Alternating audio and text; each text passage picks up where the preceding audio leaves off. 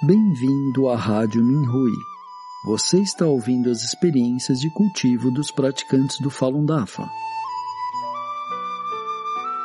Nossos votos de bom entendimento e iluminação. No programa de hoje apresentaremos uma experiência de cultivo da categoria Salvaguardar o Falun Dafa, intitulada Não ceda ao mal na campanha Zerar, escrita por uma praticante do Falun Dafa na China. Duas colegas praticantes foram presas em 2019 enquanto conversavam com as pessoas sobre a perseguição ao Falun Dafa pelo Partido Comunista Chinês. Wei foi libertada no dia seguinte e Hui voltou para casa depois de ficar presa por cinco dias.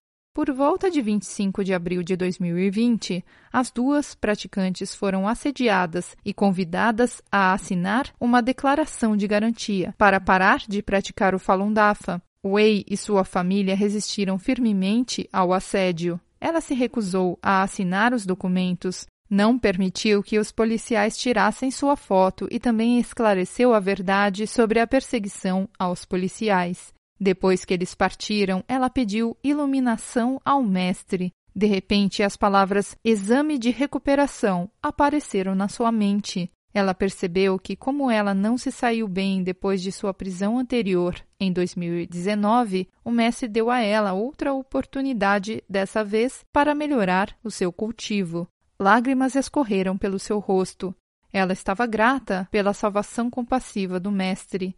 Ela decidiu que, por mais difícil que fosse, ela seguiria o Mestre e se sairia bem no cultivo. Rui foi assediada várias vezes desde que a campanha Zerar começou em meados de julho de 2020. A campanha Zerar é uma campanha de assédio massivo que visa forçar todos os praticantes da lista do governo a renunciarem à sua fé. Depois de várias vezes, ela disse seriamente aos policiais que a assediavam: Vocês não podem se esquecer disso. Eu não vou assinar nada. Ela sentiu uma grande sensação de alívio depois que disse isso, e as pessoas pararam de assediá-la depois disso. Não coopere com o mal durante o assédio. Na chamada campanha Zerar, os praticantes costumavam ser instruídos a cooperarem com aqueles que vinham assediá-los. Nós devemos deixar claro que somos cultivadores que trilham o caminho da divindade e enxergam através da perseguição. Aqueles que vêm nos perseguir estão sendo manipulados pelas forças do mal por trás deles, e eles próprios podem não ser necessariamente tão maus. O que eles estão fazendo é ilegal do ponto de vista das leis das pessoas comuns, e do ponto de vista do cultivo, é uma tentativa de nos prejudicar e nos destruir. É muito similar à história em Jornada para o Oeste, quando o demônio do osso branco veio assediar o monge Tan. Vocês acham que ele deveria apenas cooperar com isso? Absolutamente não, já que isso significaria a morte ou desastre para o monge. Essa também é a mesma razão pela qual o rei macaco espancou o demônio até a morte, assim que o viu.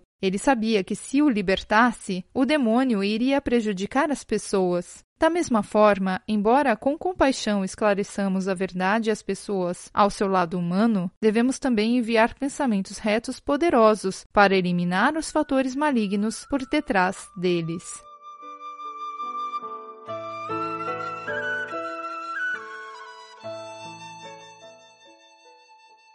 Obrigado por ouvir a Rádio Minhui.